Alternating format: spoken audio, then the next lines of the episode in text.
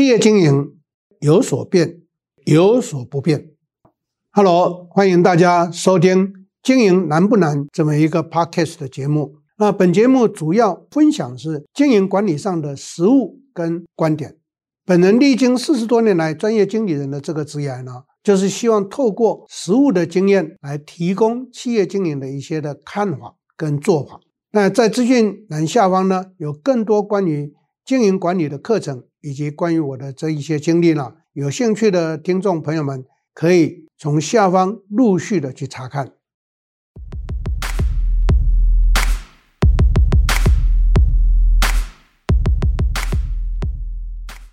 大家好，我是 Richard 陈忠贤，欢迎在座各位再一次收听我们 Podcast 的时间。在今天要跟各位来谈的。是欧洲股市受到俄罗斯跟乌克兰战火的波及，所以呢，我们身为一个企业的经营者，假设我们的主战场在欧洲的话，那应该怎么样来应对？选择这个话题跟各位来分享，是因为最近有很多啊，我们连胜的客户呢，在 Line 也好啦，在 Messenger 也好啦，都纷纷的问我这个这些问题。因为大家都很关心，不管是出口或者是从欧洲或者是俄罗斯、乌克兰进口的商品，通通都一样。我想今天定这个主题跟各位来做报告。首先跟各位强调的是，俄乌战争即使在短期结束，也会改变欧洲的生态。换句话讲，过去欧盟之所以成立，最主要。是要来围堵、来防止当时的苏联、今天的俄罗斯。可是呢，从这一次战争来看，普亭发动了一场根本就没有胜算的战争，但是他自认为当时他认为有胜算。呃，在谈企业的对策之前，再跟各位分享一下，普亭发动这一场战争，因为他错估情势，他认为我拥有全世界第二大。军事力量的国家发动战争是应该轻而易举就可以把乌克兰拿下来。他要学希特勒的闪电战术，但是他犯了希特勒犯过的错，他也犯了拿破仑犯过的错。怎么说？拿破仑跟希特勒都犯过错，在座各位稍稍注意历史的话，那你就可以理解。不过我今天跟各位简单回顾一下，拿破仑当年在。一七八九年发动东向战争，换句话讲，他要去征讨俄罗斯。没料到他发动这一个战争，却是在一七八九年的冬天，带着三百五十万的军队往东进逼。到了东战场的时候，已经到了一七九零年代了。可是呢，一直都在冬天打仗，各位陷入泥泞的时代。这一次俄罗斯也是一样，犯了不应该犯的错。拿破仑犯过这个错，希特勒也犯过这个错。在一九四一年冬天出兵打当时的苏联，所以呢，拿破仑在莫斯科战役一八一二年的时候呢，那非常惨烈的，他就三百五十万军队为了打。当时的俄罗斯就剩下三十万军队回到法国，所以这是一场惨败。希特勒也是一样，他花了六十万的大军去攻打史大林格勒，结果并没有打到胜仗，还是败仗。那我们来探讨历史上这两场有名的战役，为什么拿破仑会战败？为什么希特勒会战败？跟各位报告，他们都。在时间上选择错误，选择了冬天打俄罗斯。各位对于乌克兰跟俄罗斯要有基本的认知了解。为什么俄罗斯跟乌克兰他们的农产品这么的丰盛呢？最大的关键，因为他们的土地叫做黑土。全世界有黑土的国家就是乌克兰、俄罗斯跟中国的东北。所以为什么东北的高粱呢、杂粮就那么盛产？同样的，在乌克兰跟俄罗斯，小麦、玉米、大豆为什么会盛产？这也是一个土地的关系。可是各位要了解，黑土的土质，在冬天的时候，乌克兰跟俄罗斯属于北半球的靠近极地的地区，所以会下雪。下雪到春天的时候会融化，融化土地就会变成泥泞。在这个时候呢，不利于战争的进行。结果，普丁什么时候不挑，就挑在二月二十四号发动战争。不过，依照我的观察，我个人认为，普丁原先的想法应该不是在二月二十四号，他应该会挑在去年的十一月发动战争。但是，因为他去中国访问了，我相信是习近平拜托他不要发动战争，让北京好好的把冬季奥运办完。那基于友好关系，普京接受了习近平的要求，这是最大的败笔。在座各位，当一个痞子要求你一些事情的时候，你相信他，你一定会被害。果真这一次就踏上了一个败亡的路径。所以他在二月二十四号发动战争。各位看新闻，你都知道为什么俄罗斯长达六十五公里的战车跟补给车队。到现在第七天了，都没办法动弹。我相信任何人都觉得不可思议，为什么通通都停在那里？而且他们原先运到战场上去补给的，变成停在那边太久了，就是就地把粮食拿来自己先吃掉，太有趣了，对不对？所以这个告诉我们什么？现在没没办法前进，因为前进都是泥泞地。这个坦克车下去的时候，那个履带就卡住了，那个。这一个补给的车队过去的时候，那个大轮子呢，这个军用卡车的轮子就会陷入到泥泞地里头去，所以根本动弹不得。那这一动弹不得呢，三天之后就给乌克兰机会。所以为什么？因为乌克兰的这一个正规军化成为游击队，就对他们进行骚扰，然后就打带跑战术，把这个长达六十五公里的车队呢就截断，而且。中间也纷纷的把其中的坦克啦或者战车呢，把他们打败。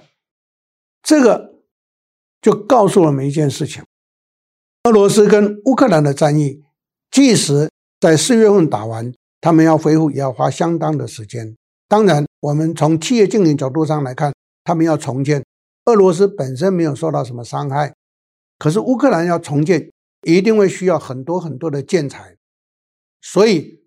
战后建材会一片大好，那现阶段是整个会产生停滞的情况。理由很简单，举三个重点给各位参考。第一个，我们要注意到的是，从武汉疫情发生之后，这两年来，全世界进入到供应链跟物流链断裂的情况。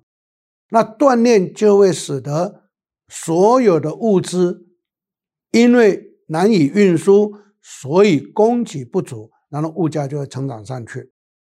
再来，第二个，疫情产生了锁国跟封城的局面。虽然在欧洲地区有很多的这个老百姓呢，纷纷上街头反对被隔离，反对戴口罩。可是各位朋友们，戴口罩是必须的，可是被隔离就有点难过了。因此。被隔离下来，封城的结果，经济活动就没办法进行。所以呢，在这两年来，为什么很多的公司在经营上面对到困境？最主要的原因是因为市场下滑，市场停滞。但是渐渐的进入到二零二二年的第二季之后，我可以跟各位报告，市场会慢慢恢复的。疫情应该在今年的六月。底之前就告一段落了，所以全世界从今年二零二二年的第三季开始会进入到复苏的阶段，所以我会呼吁在座各位朋友们要开始为未来做准备。理由也是一样，三个：第一个，战后一定要复原；第二个，疫情宣告结束，但是实际上没有完全的消失，因为疫情会变成跟我们共存的。流感，所以呢，大家已经习惯接受它了，所以我认为疫情就开始消失掉，那人们就开始进入到正常的运作，所以第二个情况就会让大家的消费活络上来。但是这一个消费活络紧跟着就碰上一个难题，什么样的难题呢？那就是物价上涨。物价上涨会让人们的消费意愿降低，所以这个会是一个很大的很大的冲击。这是第二个重点。第三个重点，整个物流什么时候会恢复？我个人的观察，应该在第三季才会慢慢的舒缓跟恢复。所以呢，对于整个国际贸易来讲的话，这还是必须要去调试，以及必须要去想，我们应该要如何处理的一些的对策。所以各位朋友们，在面对这样的一个情形之下，那么全世界的股市大崩盘，到昨天为止，台湾的股市又连续崩了三天。不过，我可以跟各位报告的是，我在昨天就在昨天晚上的课程就跟学员预告，股市在今天，就是今天的股市应该会恢复上来。哎，果真我越来越喜欢我自己，因为所有的预言全部命中了。今天台湾股市开红盘，全部上来。可是各位知道吗？昨天晚上美国的股市是大崩盘的。所以各位从这个地方可以看到，台湾基本条件是非常好。顺便跟各位做几个关键重点的分享。第一个，台湾的出口连续二十二个月正成长。台湾的整个经济，就 GDP 来讲的话，今年全世界在下滑的时候，台湾的 GDP 又上修到四点八个 percent。这一些都在在的显示出来，台湾的总体经济条件是不错的。再加上台湾的电子零组件。台湾的汽车零组件又领先全世界，换句话讲，全世界在电子产业跟汽车产业，尤其电动车产业，不能没有台湾。为什么？他们可以做成成品，可是他们的零组件一定要从台湾去。所以有人曾经啊非常悲观的说：“今日乌克兰，明日台湾。”我说那实在是无聊到透顶，我就。在第二篇文章标题写出来是“今日俄罗斯，明天中国”，为什么？因为这两个国家的领导人会误判情势，误判情势，在不明就里的情形之下，为了面子，为了自己的意气用事发动战争，会反而招惹败亡之祸。所以我个人认为，俄乌战争的下场，普京可能会下台。我相信在座各位从新闻媒体上就看到了，俄国现在有六十个城市的老百姓纷纷上街头表示还战。那虽然俄国的军警开始抓人，抓了八千多人，可是呢，还是一样还战。那这代表什么？在座各位想一下，战争刚刚我前头有提到要烧钱，每天烧掉最少五亿美金，老百姓没办法这样撑啊。所以俄罗斯发生了挤兑的风潮。俄罗斯连提款机都大摆长龙，俄罗斯连粮食都抢，所以各位就可以知道说，这种现象在俄罗斯发生，在乌克兰也一定会发生的。同理以推，在欧洲的其他国家会不会发生？会。所以各位朋友们，我的建议是这样子：三个建议给各位。第一个建议，赶快观察这个欧洲战场，虽然在东欧地区发生。可是对总体的欧洲是一定会有影响的，这个影响在战后会快速的恢复补给，所以对物资的需求会非常的殷切。如果在座各位，不管你从事什么行业，那要以欧洲市场为主，应该开始未雨绸缪的去思考、去观察，我们应该准备什么东西进去。第二个建议给各位的，因为战争的关系，所以欧元会贬值。那欧元贬值对台湾来讲，对台湾的出口来讲，不会是好事，因为相对欧元贬值就等于等于台币升值嘛。那台币升值的时候，我们出口所能够拿到的这一个啊换汇回来的台币就会比较少，所以在座各位，这个是不利的情形之下，因此我会建议对欧洲的贸易不要用欧元，要用美元。基本上美元在这一段时间强势，所以呢，台币因为美元的强势，再加上全世界的崩盘，所以台币也蛮无厘头的，从二十七块八呢就贬到八二十八块多，二十八点零三、二十八点一三。那这个我个人认为是不正常情况。以汇兑来讲的话，新台币对美元的正常兑换比率应该是在二十七点五到二十八中间在跑才对，破二十八就不对了。